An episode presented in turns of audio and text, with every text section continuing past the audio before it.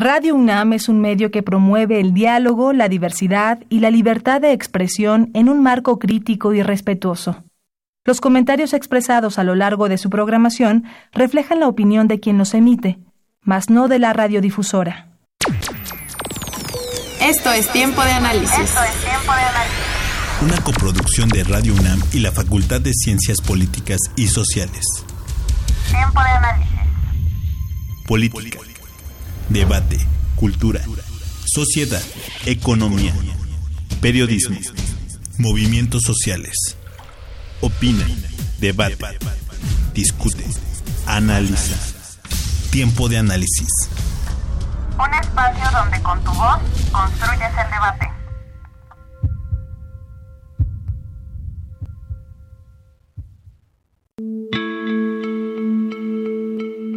La historia de desacuerdos, renuncias e incertidumbres alrededor del Brexit inició hace más de dos años. El 23 de junio de 2016, los británicos salieron a votar en un referéndum si querían permanecer o no en la Unión Europea. 51.9% votó a favor de salirse, en tanto 48.1% votó por quedarse en el bloque comunitario. Theresa May, ya como primera ministra, inicia el proceso anunciando un Brexit duro. No queremos una pertenencia parcial, ni a medias, por fuera o por dentro, mencionaba. En marzo de 2017, Theresa May pone en marcha el proceso de salida activando el artículo 50 del Tratado Europeo de Lisboa. A partir de ese momento, se inicia el proceso que culminaría con la salida del Reino Unido el 29 de marzo de 2019. En marzo de ese mismo año, se establece la hoja de ruta para la salida del Reino Unido. Donald Tusk, presidente del Consejo Europeo, deja en claro que el periodo de transición y la futura relación entre el Reino Unido y la Unión Europea solo será negociado una vez que concluya la primera fase sobre las modalidades de la separación. Desde entonces se ponen sobre la mesa tres puntos controvertidos. El primero, el Reino Unido debe cumplir con sus compromisos financieros ante la Unión Europea, cuya cifra, aún incierta, podría llegar a los 45 mil millones de euros. El segundo, garantía de derechos a los cerca de 3 millones de ciudadanos europeos que vivían en Gran Bretaña. Y el tercero, evitar el regreso a una frontera dura entre la República de Irlanda e Irlanda del Norte. Theresa May intenta fortalecer su posición negociadora ante la Unión Europea y llama a elecciones anticipadas en el Reino Unido, el 8 de junio, el Partido Conservador sufre un descalabro perdiendo la mayoría absoluta y obligando a May a aliarse con los norirlandeses. Con ello, su posición se debilita aún antes de iniciar las negociaciones con la Unión Europea. En diciembre de 2017 se anuncia un preacuerdo que incluye una cláusula de salvaguarda como último recurso en caso de no llegar a un acuerdo, para evitar un regreso duro de controles aduaneros entre las dos Irlandas. En julio de 2018, los ministros del Brexit y de Asuntos Exteriores David Davis y Boris Johnson, respectivamente, renuncian al no avalar el texto del acuerdo. La Unión Europea previene a los 27 miembros sobre la posibilidad de una salida del Reino Unido sin acuerdo. Se ve obligada a calmar los ánimos al interior de su partido y buscar los acuerdos políticos necesarios para alcanzar en la aprobación de su texto. En tanto, en octubre de 2018, miles de británicos tomaron las calles exigiendo un segundo referéndum sobre el Brexit. La oposición en el Parlamento británico logra avanzar en un voto de censura contra Theresa May, que logra evadir con 200 votos contra 117 el 11 de diciembre. El 15 de enero, Theresa May sufre un descalabro al presentar su texto de Brexit con 202 votos a favor y 432 votos en contra. En un segundo intento, el 12 de marzo, May presenta de nuevo el texto, después de infructuosas negociaciones con la Unión Europea, y vuelve a perder la votación con 391 votos en contra y 242 votos a favor. La posibilidad de una tercera votación se ve ensombrecida por el líder del Parlamento, quien argumentó que no es posible la presentación y votación de una iniciativa que sea la misma. Con información del Centro de Estudios Europeos, mi nombre es Viridiana García, continúa escuchando Tiempo de Análisis. Buenas noches, les saluda Oscar González. Esto es Tiempo de Análisis, programa radiofónico de la Facultad de Ciencias Políticas y Sociales y estamos transmitiendo a través del 860 de amplitud modulada y vía internet en www.radiounam.unam.mx. Nuestros teléfonos en cabina son el 5536-8989 y LADA 1, LADA 01800 505 2688. Nos pueden seguir y hacernos llegar sus comentarios en nuestras redes sociales. Estamos en Twitter como arroba tiempo análisis, en Facebook como tiempo de análisis e Instagram como tiempo-análisis. Sigan la conversación en vivo vía Twitter con el hashtag Brexit 2019. Y esta noche, como ya escuchamos en tiempo de análisis, hablaremos sobre el Brexit y el Reino Unido en el umbral del desconcierto. Y para tal motivo tenemos como invitados a dos especialistas del Centro de Estudios Europeos de nuestra facultad. Eh, presento primero con ustedes al doctor Alejandro Chanona Burguete, profesor e investigador titular en la Facultad de Ciencias Políticas y Sociales de la UNAM, así como miembro del Sistema Nacional de Investigadores Nivel 2. Es doctor en Ciencias Políticas y maestro en Estudios Políticos Europeos por la Universidad de Essex en Inglaterra. Fue coordinador del Centro de Estudios Europeos de la Facultad de Ciencias Políticas y Sociales de la UNAM entre 2003 y 2006. Durante los últimos 15 años ha dirigido diversos proyectos de investigación sobre regionalismos comparados y seguridad internacional. También nos acompaña el doctor Roberto Peña Guerrero, licenciado en Relaciones Internacionales y maestro en Ciencia Política por la Facultad de Ciencias Políticas y Sociales también de la UNAM. Obtuvo su, doctorado en Relaciones Internacionales, Unión Europea y Globalización por la Universidad Complutense de Madrid. Es profesor titular adscrito al Centro de Relaciones Internacionales y miembro del Sistema Nacional de Investigadores. Sus líneas de investigación versan sobre los debates, los debates teóricos, metodológicos, la seguridad internacional, el Estado y procesos de integración regional. Buenas noches, invitados. Eh, nos gustaría justo que este programa pudiéramos dar un contexto general a los radioescuchas, especialmente porque es un proceso, el proceso del Brexit, es un proceso que viene configurándose de tiempo atrás y justo estamos en un momento climático que está determinando en cierta medida, va a tener un impacto en cierta medida no solamente a nivel europeo, sino también a nivel internacional. Podemos abrir quizá este debate pensando un poco de dónde viene todo este proceso, doctor Chanona. Sí, como no. Eh, con mucho gusto. Gracias por la invitación. Hace 46 años, muy rapidísimo, la Unión Europea recibió tres nuevos miembros, entre ellos eh, al Reino Unido, eh, junto con Irlanda y Dinamarca. Fueron 46 años, en mi opinión, eh, como especialista y como estudioso del tema, en donde siempre se resistieron a ceder soberanía, a participar en el euro, a participar en la libre circulación de las personas en Schengen. Para mí, en términos reales, es el una historia de una salida anunciada. Sin embargo, no hay garantías de que se vayan. Ellos tuvieron su primer referéndum en el año 74, estaba muy fresco y muy animoso de que entraban al mercado único europeo, o lo que empezaba a hacer las bases del mercado único europeo. Y segundo, eh, en realidad, la base de, todo este asunto del Brexit y de un divorcio, si va a ser forzado o si va a ser pactado, fue, en mi opinión, una decisión, yo creo que así fue, del entonces eh, primer ministro eh, conservador del Reino Unido, Cameron, en un despliegue populista porque él promovió la campaña para no salirse, pero la perdió. Hubo consideraciones muy particulares de esto y entonces le propone en 2013 al, a, su, al pueblo del Reino Unido llevar a cabo un referéndum para retirarse de, de, la Unión Europea, mismo que se lleva a cabo el 26 de junio del año 2016, hace tres años aproximadamente, y cuando se lleva a cabo y pierde el referéndum, pues salen con que sí se quieren salir de, de, la, Unión Europea, eh, obviamente le cuesta la posición, dimite, lo sustituye el actual canciller, digo, primer ministra Teresa May, quien también le apuesta a la, a la, salida y en los últimos dos años lleva a cabo sendas, eh, sendas eh, negociaciones con Bruselas y con los otros 27 miembros de la Unión Europea y lo lleva lleva una lleva una propuesta eh, en enero de este año y la pierde el 12 de, enero.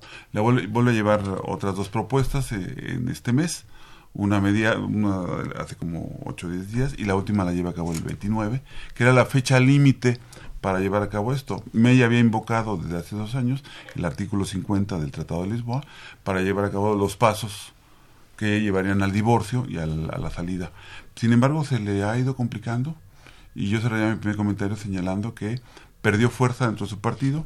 Los laboristas han aprovechado la gran mayoría para acabar de, de meterse en el camino porque consideran que por un lado ya está tan débil que pronto habrá de dimitir y segundo le están haciendo un llamado para que convoque a las elecciones generales a la brevedad. En ese sentido, el descalabro del día del, del viernes pasado lo que habla es que probablemente se impongan dos posibilidades de las ocho que por cierto andaban por ahí volando el día 27 que era la posibilidad uno de pedir una ampliación y dos eh, eventualmente llevar a cabo un nuevo referéndum. Entonces ahí podríamos abordar con Roberto eh, algunos de los escenarios. Doctor Roberto Peña, su diagnóstico sobre este proceso. Bueno, yo quisiera hacer un poquito de historia, que la conoce muy bien Alejandro, el doctor Chanona, ¿sí? Porque además él vivió cinco años allá y conoce muy bien ese ambiente político que se, que se maneja en el Parlamento, en el Parlamento británico. Eh, yo, yo, bueno, es, es eh, eh, conocimiento de siempre, ¿sí? que el Reino Unido siempre mantuvo una postura de no un compromiso integral con los procesos de profundización de la Unión Europea. Desde la primera iniciativa de incorporarse al proceso de integración en 1961, ¿sí? cuando el, primer ministro inglés inicia un proceso en aquel momento para incorporarse a la, a la, a la, a la entonces a la comunidad económica europea, ¿sí? Eh, empieza una serie de negociaciones a partir de julio del 61 y en enero del 63 le contesta Churchill, ¿no? Perdón, le contesta De Gaulle y le dice que eh, la entrada en ese momento del Reino Unido al, proceso de integración iba a causar serios problemas a ese proceso que venía profundizándose y que eran seis países nada más que eran los países fundadores. Y obviamente De Gaulle evitó la entrada en ese momento del Reino Unido. Después se consolida el, el, mercado común, ¿sí? A finales de los 60 y ya prácticamente en los 70 hay un interés muy abierto por parte del Reino Unido de incorporarse a ese proceso de integración este, exitoso, obviamente sin perder de perspectiva que Europa ¿sí? se mantenía dividida en dos bloques, la, Europa capitalista y la, Europa socialista. Es un referente que dura 44 años, así, hasta el 89 con la caída del muro de Berlín y después del proceso de este eh, de pues los países socialistas de Europa del Este, sí, este, eh, pues convulsionaron, ¿no? Al final de cuentas.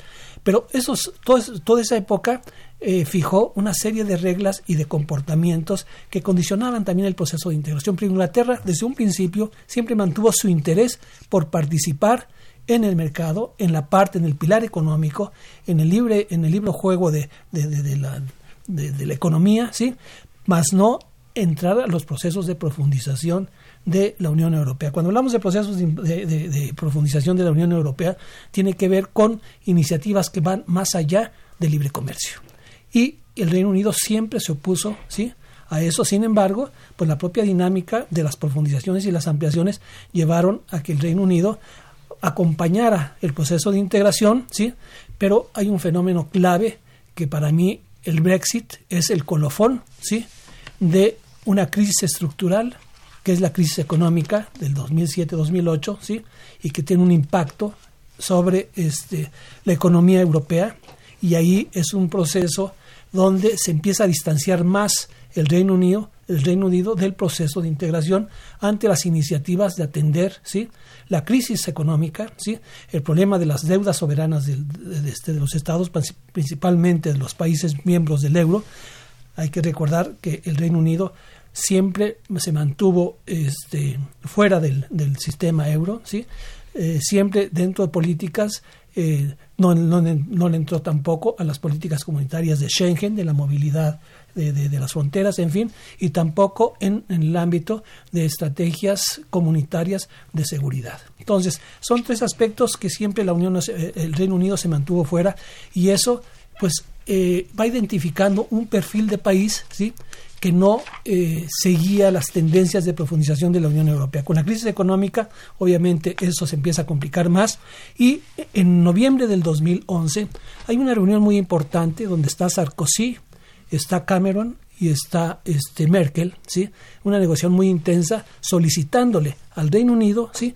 que se incorporara a un proceso de cooperación reforzada para atender, ¿sí? la crisis del, económica y el euro. Y en ese momento el Reino Unido dice, yo no le entro a esto, yo no apoyo este, las políticas de, de, de cooperación reforzada en torno al euro y saliendo de esa conferencia como a las 2, 3 de la mañana, ¿sí? Cameron anuncia prácticamente sí que este, eh, la posición del Reino Unido cuando ingresó a la Unión Europea era por un proyecto de eh, carácter económico, sí, y pero sin profundizar en esquemas que fueran más allá del libre comercio. Eh, después de ahí se empezaron a, a, ver una serie de análisis, este, ya visualizando que el proceso del Reino Unido iba a ser más, más, este, más profundo en términos de alejarse más de la Unión Europea. Ya el doctor Chanón explicó ese compromiso que asume Cameron. Después de esa reunión de, el, de noviembre del 2011, viene el proyecto en 2013 de las, eh, las elecciones. Las, el, eh, Cameron dice que si él gana las elecciones va a convocar a un referéndum para someterlo al pueblo este, británico y que decidieran si se mantenían dentro o fuera de. Y obviamente, como lo señaló el, doctor Shanona, este, hace un cálculo equivocado Cameron pierde el referéndum, ¿sí? Y empieza todo el proceso que va a articular la denuncia del artículo 50, ya con, con Teresa May, porque Cameron pues, renuncia, sale, ¿sí? Llega Teresa May y este, activa el 28 de marzo del 2017 la cláusula 50 y empieza el proceso, ¿no? Que es una historia sin fin. claro, ahorita está en el aire porque el Parlamento británico ha estado verdaderamente eh, en una división inédita en la historia reciente, porque no es una polarización entre conservadores y laboristas, entre, entre Tories y el Partido Izquierda británico, es una división entre todos ellos. De hecho, el proceso que lleva May a cabo la lleva al extremo de, quemar, de quemar su capital político en la votación del día viernes y dice, si aprueban mi propuesta de, de Brexit, mi propuesta de convenio, eh, yo renuncio y pone en la mesa su renuncia, no tiene efecto y hay un grupo de llamados independientes que se hacen cargo de buscar los consensos entre los divididos Tories, conservadores, y, los, y algunos divididos dentro del grupo de, de los laboristas. Sin embargo, eh, graficando los votos por partido, eh, sí se ve muy claramente como en el caso de, de, del posible acuerdo, está muy dividido el, laborismo, pero el laborismo al mismo tiempo no quiere adelantar las elecciones porque siente que pueden perder el poder. Ahorita es la jugada de Jeremy Corbyn, el, líder de los laboristas, eh, llamarle, decirle, señor, usted no pudo, deje que otros podamos. Y entonces se abre un fenómeno muy interesante que, tiene relación con lo que dice el doctor Peña. Eh, la pregunta ahorita es, ¿está el pueblo del Reino Unido, sobre todo de la isla de, Inglaterra, Gales y Escocia, eh, Irlanda del Norte, convencida de salirse? No lo sé. Yo, yo he visto algunas encuestas y está ya muy dividido y eventualmente podría ser que si van a un nuevo referéndum permanezcan. ¿Por qué lo sostengo? Si vemos la anatomía del referéndum de junio de 2016, hubo un fenómeno muy interesante eh, que lo asocio al, a, la, a, la, emergencia de la ultraderecha en Europa e inclusive al fenómeno de cómo se dio la elección, de, más allá del Russia Gate, de, las elecciones de Trump en Estados Unidos. Hay una empresa que se llama Cambridge Analytica que tuvo que ver con esta lucha digital, porque estamos en una era donde la comunicación digital está generando grandes manipulaciones políticas, en donde le vendieron al electorado un sentimiento antinacionalista, digo, un sentimiento nacionalista, anti-globalización, anti-migratorio y muy particularmente en el caso de Reino Unido, anti-Unión Europea, donde dicen, no, hay unos señores en Bruselas que nos están manipulando y a la hora de la votación se reflejó, pero hubo un segundo factor que yo dejo en la mesa. Muchos jóvenes mm, que estaban a favor de seguir en la Unión Europea, pues les dijeron que los likes no votan, es decir, no se movilizaron y muchos se vieron excluidos del proceso y evidentemente por un margen chiquito gana el, referéndum. Por cierto, referéndum que no es vinculante, pero sí es la voluntad del pueblo británico y en ese sentido May se obligó a que lo llevarlo hasta sus últimas consecuencias. Yo creo que si se van a un nuevo referéndum hay una gran posibilidad. ¿Qué es, ¿Qué es, lo que va a pasar entonces? Pues no, hay una posibilidad real de que se revisen varios escenarios y uno venga a la ampliación del plazo. En la ampliación del plazo hay un terrible problema. Eh, ellos tienen que definir de aquí al 12 de abril si amplían el plazo y al ampliar el plazo no lo quieren llevar el gobierno de más allá del 22 de mayo porque el 23 vienen las elecciones del Parlamento Europeo. Si el plazo va más allá del 22 de, mayo, tendrían que participar en las elecciones que renuevan el Parlamento Europeo y sería como una muestra más de que es demasiado débil la fuerza de la voluntad de la voluntad popular en aquel país para llevar a cabo la salida. Entonces están jugando factores importantísimos en donde yo creo que mm, hay un escenario abierto de no salida. Ok, y a partir del escenario que, usted está identificando, doctor Chanona, especialmente quisiera hacer énfasis, si me lo permite, eh, doctor Roberto Peña, con respecto al electorado, el comportamiento del electorado en este proceso. Digamos, en cierta medida hay un ambiente en Europa, especialmente de radicalismos que están llevando un aire de fundamentalismos en cierta medida, eh, de, exclusión, de marginación a los migrantes que está sucediendo eh, sobre todo en Europa. En el caso del Reino Unido, estos factores, como apuntaba el maestro Chanona, tienen eh, alguna incidencia en el comportamiento del electorado justo en la decisión del Brexit o justo como el escenario que marcaba eh, el doctor Chanona de pensar en que solamente sería uno de los elementos que podían tener influencia en este proceso, aparte de los procesos electorales que se están viviendo en Reino Unido. La pregunta sería en ese sentido. ¿Es este, este comportamiento electoral en términos de tradición, de pensar un poco en un movimiento antieuropeísta lo que está determinando este proceso? Vamos a plantearlo así, el fenómeno euroescéptico, ¿sí? En el Reino Unido, que se da en todos los países, hay grupos, partidos, ¿sí? que tienen ese, ese corte euroescéptico, pero que participan de las políticas y de los procesos comunitarios, ¿sí? El fenómeno de la migración, ¿sí? la resistencia del Reino Unido de participar en el sistema Schengen, pero particularmente con los problemas que se han venido este, incrementando con la situación en Siria y los problemas de la migración que ha generado todo ese conflicto en Europa, sí mantuvo una postura muy dura, pero en el proceso, cuando se convoca el referéndum ¿sí? del 2016, hay solamente un partido abiertamente se asume como este, apoyando la salida, el Brexit, que es el UKIP, ¿sí? que es un partido que ya desapareció. Y, pero el partido conservador, el partido de los Tories y el partido laborista se mantienen expectativos en el proceso. Aquí la cuestión es que sí, dentro del Partido Conservador, sí, hay una corriente muy fuerte eh, por salirse de, la, Unión Europea, sí, pero también los laboristas históricamente han tenido un comportamiento, el Partido Laborista, muy, vamos a decir, este eh, cíclico en procesos que se oponían desde un principio. De hecho, el, primer referéndum que se hace en 74-75, entrando el Reino Unido a la Unión Europea, sí, lo promueve un laborista al final de cuentas, y, y, y, gana el mantenerse en la, en, la, Unión Europea, ¿no? En fin. Entonces, pero esta pregunta es muy importante, el perfil del, electorado en el Reino Unido, ¿sí? Yo creo, y todo, todas estas reflexiones que acabas de hacer, todas las hemos, hemos reflexionado en eso, al final de cuentas, ¿sí? Yo creo que el, el tema es el, el, la funcionalidad de la democracia representativa, la democracia liberal, que es la que prevalece, que es, desde mi punto de vista una concepción minimalista de las democracias.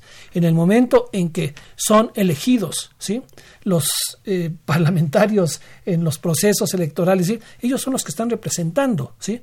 Los referéndums es un, es un fenómeno que tiene que ver con la democracia participativa. Y fue un acto democrático el, referéndum, a final de cuentas, y es un, eso ha estado en discusión. Si se echa a andar, ¿sí? o se promueve otro referéndum, ¿Qué pasó con ese referéndum que, se, que funcionó, como dice el doctor, no es vinculante, pero sí determinante en el proceso del, del, ejercicio de la democracia en el Reino Unido? Si no estaban preparados para la democracia participativa en el Reino Unido, entonces ahí se puede hasta tener elementos de explicación por qué eh, por un, casi 2% de votos fue la diferencia en, el referéndum del 16. Pero el hecho es de que yo sí dudo que eh, a nivel del propio Parlamento este, eh, británico haya una iniciativa para un nuevo referéndum, ¿sí? Por estos cuestionamientos, entonces, ¿qué pasó con la democracia? El referéndum anterior fue nada más de, de, finta, ¿no? Pero no, al final de cuentas, se, le dan las instrucciones, se hace el acto de denuncia de la, de la, cláusula 50 y ahora, y lo más interesante, ya regresando a este momento y la, y la, y la votación de hoy, ¿sí? En relación con la, la, la posición, hoy fue clave la votación, ¿sí? Este, se perdió, se, perdón, se ganó, ¿sí? El tiempo que solicitó el, el grupo de Teresa May, ¿sí? por un solo voto. Yo aquí tengo una, referencia de cómo ha venido evolucionando ¿sí? las, votaciones. Las tres eh, votaciones para votar el acuerdo eh, negociado desde noviembre del año pasado, ¿sí? Del, gobierno de Teresa May con la Unión Europea, ¿sí? que ahí yo creo que la Unión Europea no se va a mover, ¿sí? es un acuerdo que para la Unión Europea es lo mejor y no puede estar condicionado a mayor tiempo. Es un problema de los británicos y, de, los políticos y el gobierno británico resolver el problema, ¿sí? Entonces, este, en, la, en el primer eh, votación del 15 de enero de este año, ¿sí? La diferencia fueron aproximadamente de eh, los votos a favor, ¿sí? Del Brexit fueron 432 y los que estaban en contra 202. O sea, la diferencia es amplísima. Claro. Ah, más de 200. Más de 200. En el, en el, el 12 de, marzo, se somete otra vez el mismo proyecto, es el mismo, no, ha habido, no, es el mismo acuerdo, ¿no? Que se negoció en noviembre del año pasado con la Unión Europea, ¿sí?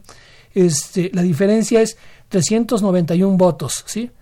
A favor del Brexit y 242 ¿sí?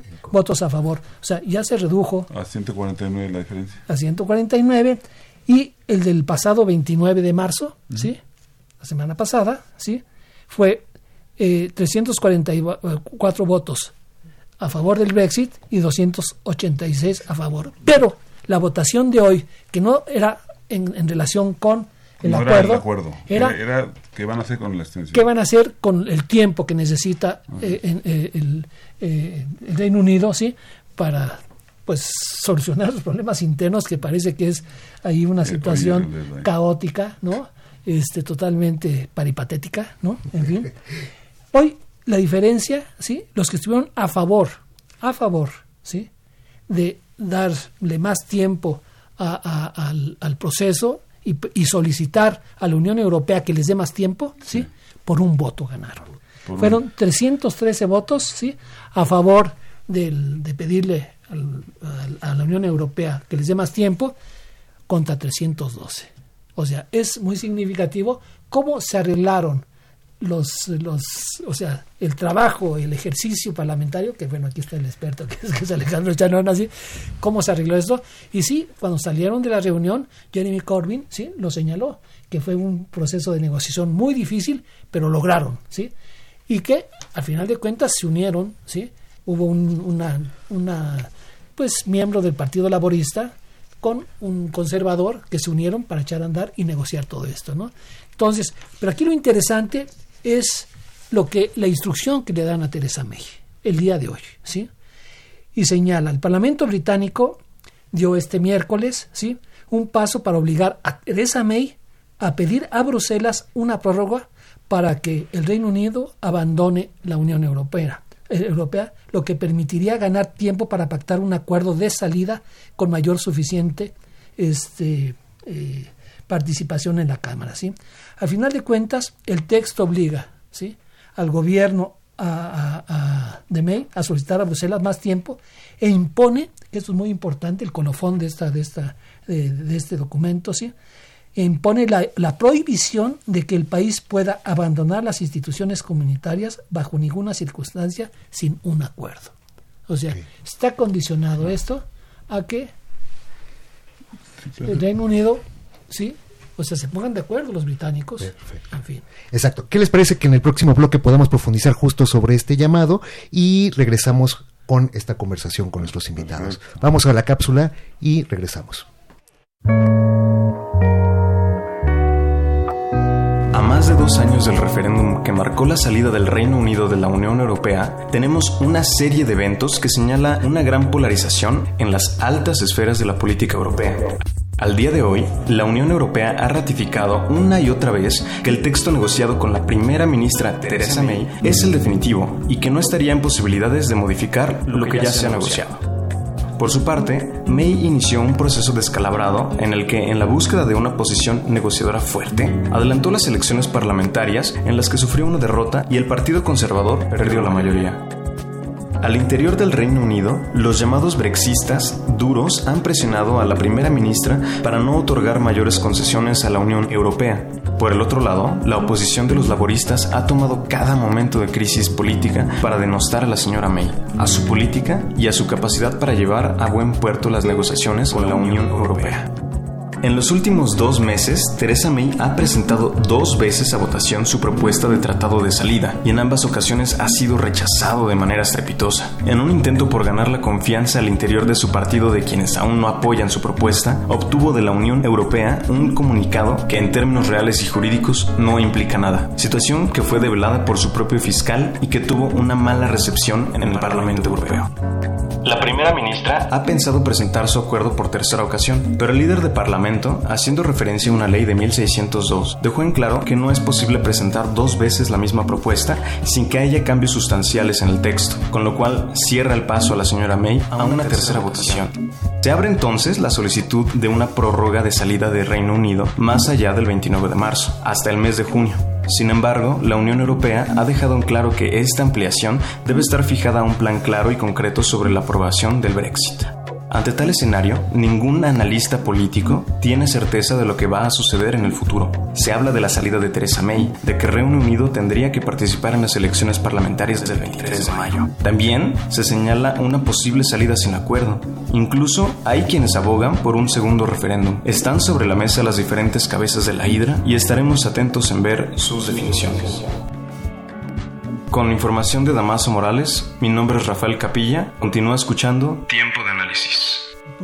Bueno, regresamos, les habla Teresa Pérez y bueno, regresamos con este tema que es candente para los internacionalistas, es un tema de actualidad. Eh, Brexit, el Reino Unido en el umbral del desconcierto. Hace unos minutos Roberto Peña nos hacía énfasis sobre la evolución de las votaciones eh, que se han llevado a cabo en el Parlamento británico en referencia a la aprobación del acuerdo para la salida de Reino Unido que eh, con la Unión Europea. Entonces, me gustaría escuchar el comentario del de, doctor Alejandro Chanona, por favor. Sí, en, en el mismo línea de, del tiempo y del análisis que hace el doctor Peña, eh, hoy se jugaban dos escenarios, eh, porque hoy, hoy fue la votación, siete horas adelante. Eh, si el resultado era no, nada más para que contrastemos que está en juego, porque las cosas siguen muy, muy, eh, yo diría, ambiguas. En el no, el 12 de abril se convertía en la fecha fatal para un Brexit sin acuerdo y ya los 27 habían convocado a una cumbre el día 10 para control de daños. Porque era un salto al vacío de Reino Unido, porque eh, el fenómeno de la polarización, eh, no solamente entre, eh, entre Tories y, y laboristas, sino intrapartidarios se había dado. Y lo que, lo que venía era la posibilidad también de una extensión más larga, que ahí tiene que ver con la prórroga que también hoy se ganó. Y entonces en el no había la posibilidad de una extensión para, para varios escenarios, las elecciones generales, eh, otro referendo, la renegociación y la extensión del voto sobre el acuerdo de May, que fue lo que hoy se ganó, lo que bien describiste, Roberto. Entonces, esta ampliación de la prórroga, esta ampliación, perdón, de, de la prórroga de salida tiene implicaciones muy particulares. Como fue vivo y hasta donde nos dabas la nota y yo también indagaba en la nota, no veo una fecha perentoria, lo cual implicaría que si es más allá del 22, se ven obligados a jugar a reglas como miembros de la Unión y por lo tanto postular candidatos a la renovación del Parlamento Europeo. Ese es un primer tema de fondo. Segundo, eh, estaban jugándose en el no salirse solamente para ver si, iban por la vía por la vía económica para una unión aduanera sin una sin una declaración política que era un problema de fondo sobre el futuro de la relación entre, entre los 27 y el Reino Unido. Y tercero, yo lo dejo ahí eh, porque eh, son pronósticos los que estamos haciendo, yo creo que la ampliación va a moverse entre un soft Brexit, es decir, un Brexit suave, y el referéndum. Yo insisto, evidentemente cualquiera de nosotros nos podemos equivocar, pero el comportamiento fue un acuerdo por un voto para salvaguardar la idea de que uno no fuera sin acuerdo y dos para eh, abrir el espacio político de la renovación. Esto es darle la instrucción al gobierno de May, a la administración de May, de que va a solicitar, ¿sí? Esto tiene que suceder en los próximos días, ¿no? Claro. Eh, un tiempo, ¿sí? Y ahí sí está anclado el problema de las elecciones al Parlamento Europeo. Hace dos días me instruyó a uno de sus ministros, ¿sí? Al, al, ministro que, que, lleva a cabo las, las, las que tiene la comisión electoral, ¿sí? para iniciar los preparativos necesarios para la participación del Reino Unido en unos nuevos comicios europeos. Hace dos días. ¿sí? Eso se publicó hasta hoy. ¿sí? ¿Eso qué implica? Que dentro del, del, del razonamiento que estás haciendo es llevarlo hasta mayo, ¿sí?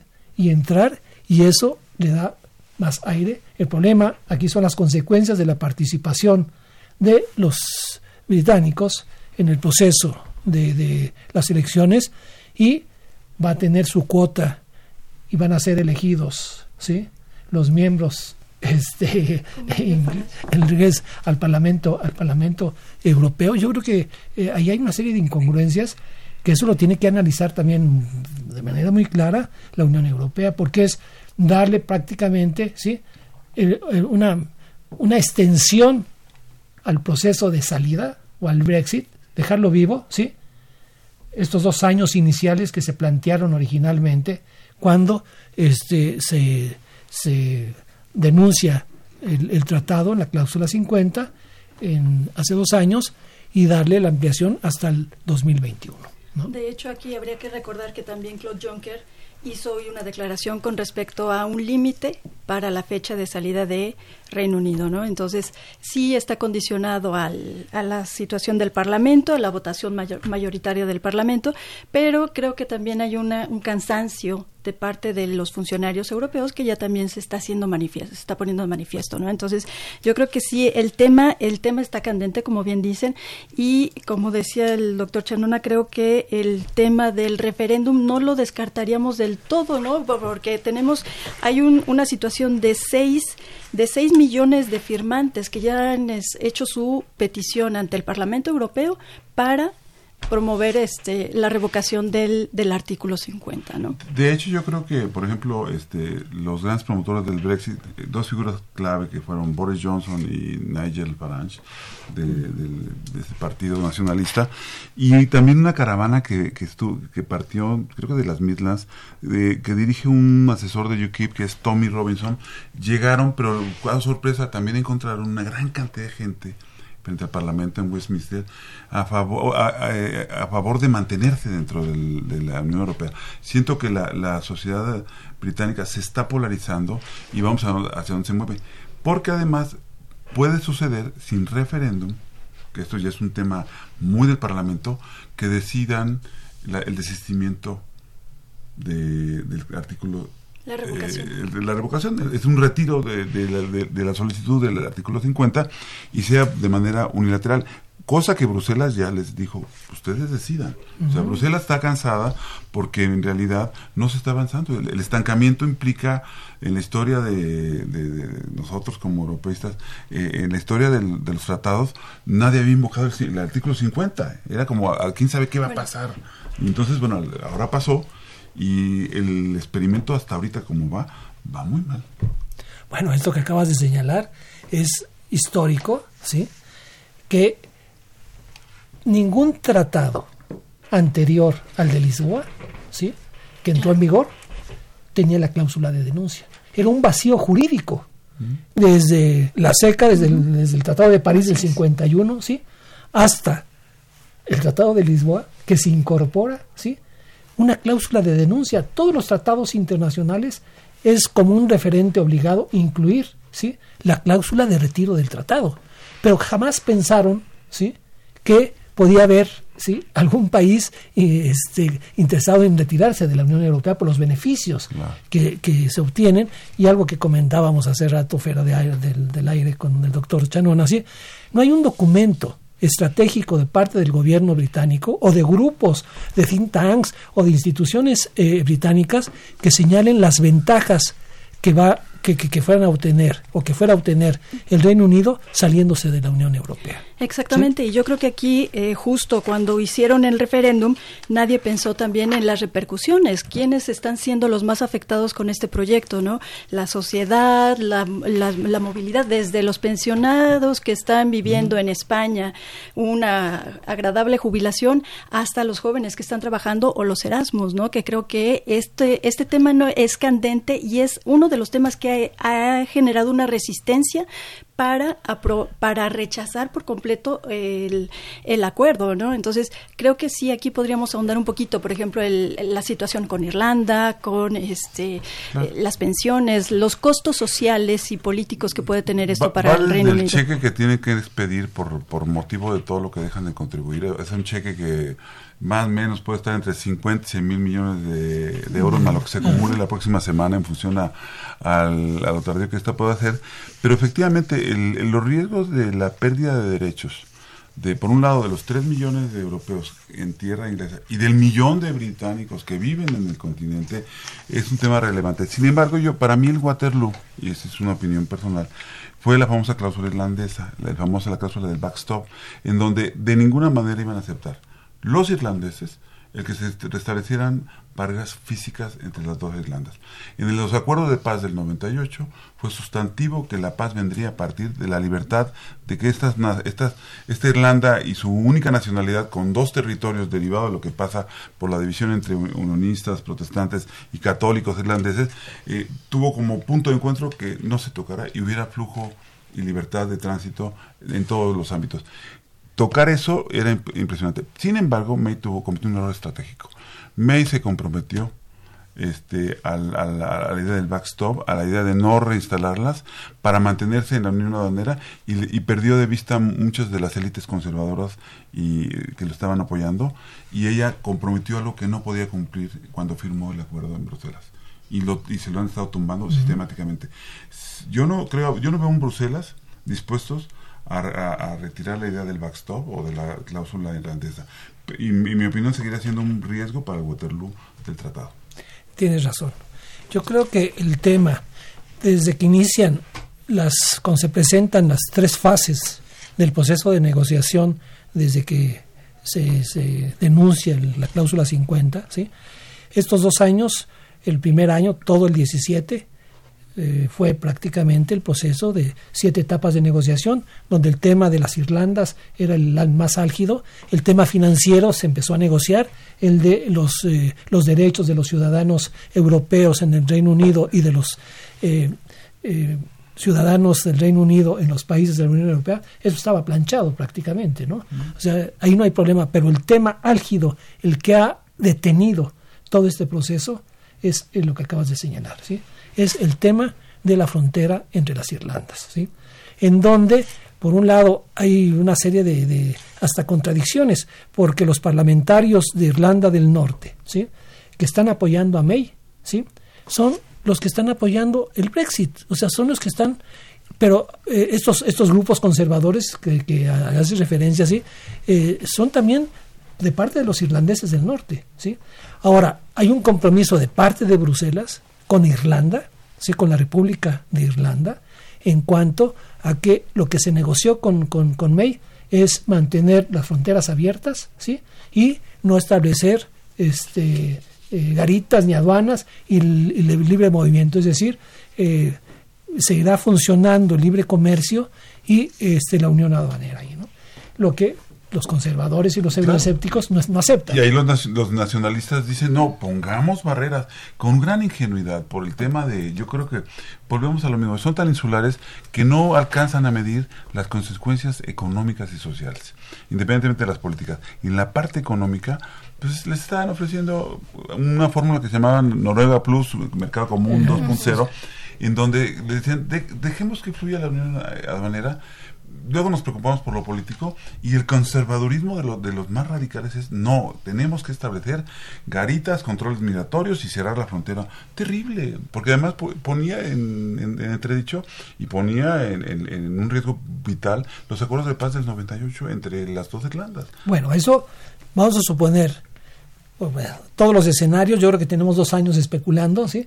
Este, haciendo nuestras predicciones, todos los europeístas y los, ¿sí? hemos estado trabajando en eso, de, lo que el, libro blanco de, las, de los cinco escenarios después de, la denuncia de la cláusula 50, en fin, este, luego, luego el Consejo Europeo sacó su documento, el libro blanco, con sus cinco escenarios, que prácticamente son escenarios que están, están ahí todavía, que realmente eh, se pueden deducir a dos concretos que podían eh, darse, ¿no?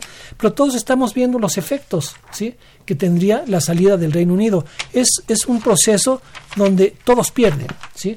Pero principalmente pierde el Reino Unido. Y las, las consecuencias sociales, tanto en Irlanda del Norte como en Escocia, que está detrás, ¿sí?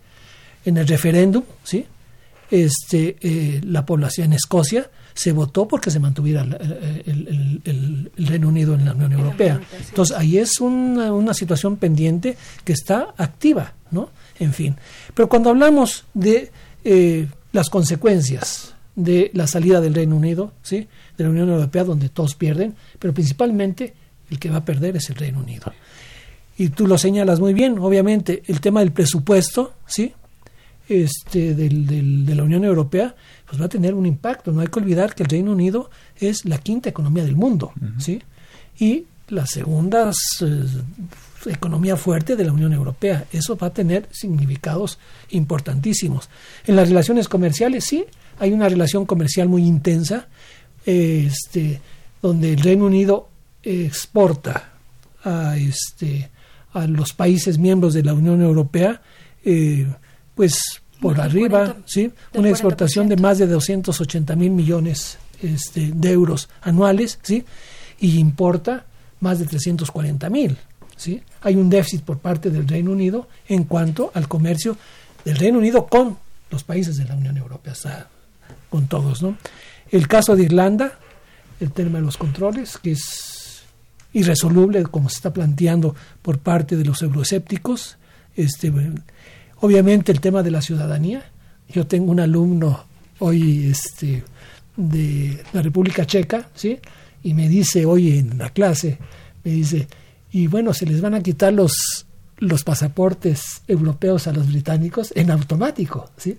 El Tratado de Lisboa establece claramente cómo se define la ciudadanización, ¿sí? En el marco de los países miembros de la Unión Europea. Solamente los Estados miembros son acreedores al pasaporte europeo, ¿no? En eso tienen que regresar sus pasaportes, ya no se los van a valer, ¿no? Y con todo lo que eso implica también para los jóvenes, ¿no? Trabajo, movilidad, eh, estudios. Y obviamente el, sector financiero. Ahora yo quisiera hacer un, punto este, importante que, que habla de, lo indefinido que está el Parlamento y las fuerzas políticas. El, en el método de, de aproximación, antes de votar hacen lo que llaman votaciones indicativas. Y antes de votar el 29 y votar hoy, eh, votaron el 27 de manera indicativa ocho opciones de, de, acuerdo. Y entonces, las menos votadas eh, era la de permanecer en, en, la Unión, el cancelar el, el Brexit, un tratado comercial sin tarifas con el bloque, y luego eh, la, idea, bueno, pues de abandonar el acuerdo. Y las más votadas, fíjense ustedes, en el indicativo del 27, que estaban sondeando si se podían poner de acuerdo, votaron la idea de un nuevo referendo y quedaron 295 votos a favor y 268 en contra. O sea, no había mayoría calificada. Y el de la Unión Aduanera tuvo 272 a favor y 264 en contra. No, perdón, al revés. lo invertí. 295 en contra y 278 a favor, el, nuevo referendo. Y el de la Unión Aduanera tuvo 272 en contra y 264 a favor. El más votado, eh, a ver si no me no confundo al auditorio eh, en este debate, fue la idea del referendo, aunque perdió, pero fue el más votado. Y les vino la Unión Aduanera. ¿Cuál es la diferencia entre uno y otro? El nuevo referendo, en mi opinión, abre el camino de la permanencia y la Unión Aduanera sería lo del Noruega Plus, es decir, un esquema muy flexible para una salida donde el, daño económico no fuera tan alto ni para la Unión ni para el Reino Unido y ahí va a haber que profundizar. Sí, precisamente sobre este modelo noruego hay un detalle que a mí me parece que es bastante delicado para los británicos, que es una aportación al presupuesto europeo, que es uno de los motivos por los cuales ellos tenían cierta reticencia a mantenerse en la Unión Europea. ¿no? Entonces, yo creo que sí, eh, la evaluación sí es interesante hacerla entre la Unión Europea, entre permanecer en la Unión aduanera o, o este modelo de Noruega Plus, o bien este tipo, tipo en la historia del un referéndum, todo ¿no? esto, ¿no? Ajá. Yo siempre he pensado que el, el Noruega Plus, ¿sí? Es un, sería un error de parte de la Unión Europea, de parte de Bruselas. ¿Por qué? Porque no le van a dar, ¿sí? Al Reino Unido un estatus eh, privilegiado, ¿sí? Con todos los problemas que ha generado desde eh, hace desde que han estado en la Desde que Europea, ¿no? ingresaron. desde que ingresaron, ¿no? A final de cuentas. O sea, realmente es, es- es- desearía premiarlo, ¿sí? Ahora, pero yo creo que el, el- el- todo el proceso del Brexit ha sido interesantísimo, ¿sí? El Brexit acumula un referéndum, dos primeros ministros, una elección, unas elecciones generales, 18 ministros dimitidos, entre ellos dos con la cartera del Brexit, una moción de censura que le hicieron a May, otra de confianza de los propios Tories a May, ¿sí? e innumerables conspiraciones internas para derribar a su primera ministra. Realmente, yo siempre he pensado que en Europa y la experiencia del proceso de integración tenía dos, eh, dos variables importantísimas. ¿sí? La capacidad de crear instituciones para hacer funcional el proyecto de la integración regional, que no hay comparación en ningún otro proceso de integración regional en el mundo. Y el otro elemento que siempre me llamaba mucho la atención, la capacidad de negociación de los europeos. Pero parece que se han enfrentado en este proceso a algo inédito, que no lleguen después de dos años, ¿sí? a un acuerdo. Sobre todo siendo un país Eso es- Sí, pragmático, lo que ¿no? pasa, que se distingue pasa- por su pragmatismo. lo- sí, lo que pasa es que Bruselas lo, lo- lo que le pide a Reino Unido es que arregle la casa. Es decir, en, en última instancia, eh, como lo plantea ahorita, no hay un acuerdo. Ojo, una cosa es que pidan prórroga, está muy bien, pero otra cosa es si logran tener una mayoría para un modelo de acuerdo y ningún modelo de acuerdo de los ocho votados el día 27 logró consenso. De, dicho de otra manera, está en una polarización brutal y ahí sí va a ser eh, muy interesante que definan de aquí al, do- al bueno de aquí al 12 ya van, ya van a pedir la solicitud. Pero ya queda queda borrada la idea del 22 de mayo como la fecha del Brexit. Y entonces el- eh, para mi gusto la ampliación va a actuar siempre en contra en este momento del Reino Unido. Estoy totalmente de acuerdo. A mí me queda claro una cosa, que este proceso ha sido tan complicado precisamente demostrando que la interacción, la interdependencia que se ha generado a través del proceso de integración entre los países miembros es tal que no es un divorcio sencillo. Digo, de entrada sabemos que ningún divor- divorcio es fácil, ¿no? Pero este se ha complicado demasiado por todo lo que implica, todas las implicaciones que tiene políticas, sociales, económicas, en donde, como bien decías, decían, eh, Reino Unido es el que más va a perder. Sin embargo, la Unión Europea también pierde, ¿no? Entonces, en este sentido, a mí me parece que la, la, eh, la interdependencia, este proceso de integración... y ya descartan el divorcio forzado ahora va a ser Sí, claro. un divorcio negociado o me desisto del divorcio y siempre sí me quedo Y siempre sí me quedo. y ahí, bueno, una pregunta que me hacían algunos alumnos es precisamente, ¿y si regresa, va a regresar como si nada? Ah, no, Con todas las condiciones. Si hay marcha atrás, no pasa nada, al final No de cuentas, ¿no? nada. Nada más. Una, una una- anécdota en, inglés, perdón que la diga en inglés, la podemos traducir. Acaban de acuñar un nuevo verbo en Reino Unido que se llama Brexiting. Y en inglés es telling everyone at the party that you are leaving but actually staying. Dice, eh, dice, eh, Brexiting significa que le dices a todo el mundo en la fiesta, ya me voy, pero al final te quedas. Al final te quedas exactamente. y, el, eres el último en irte. Exactamente. Entonces, Eh, sí, la situación de Reino Unido en el proceso de integración ha sido muy debatido. Tú lo comentabas, Roberto, eh, al inicio del programa. Eh, de Gaulle se resistía a la participación, al ingreso del Reino Unido al proceso, a la Unión Europea, pero en este momento, bueno, pues ya que está dentro, ve las ventajas, está viendo las ventajas y las desventajas de tener que salirse en, en un momento como este, ¿no? No sé si quieran agregar algo más con respecto, creo que quedan pendientes muchas cosas, como... Yo creo que, y es una hipótesis que yo he manejado, ¿sí? Que algo que, que, que no ha soportado el Reino Unido es la entrada del euro. El euro significó, ¿sí? desplazar a la libra esterlina como la segunda divisa más fuerte en la historia del comercio y de las finanzas internacionales. El llevar a la libra esterlina, que es como el icono ¿sí? del imperio británico, ¿sí? a una situación de pasarla a tercer lugar, eso yo creo que los británicos nunca se lo van a perdonar, principalmente Alemania. Y es algo que está ahí pendiente, bueno, no pendiente, está aflorado, ¿sí? con toda la crisis económica y el problema de la crisis del euro y cómo se ha se replanteó todo el proyecto de eh, atender los problemas que generó la crisis y las deudas soberanas, donde el Reino Unido, yo por eso hacía la referencia a esa reunión de noviembre del 2011, donde el Reino Unido pinta su raya y dice yo no voy a entrarle a la cooperación reforzada. Es decir, hagan lo que quieran, pero no le pidan al Reino Unido que se asuma a los controles fiscales, a los problemas que se han venido planteando en términos de cómo atender el problema.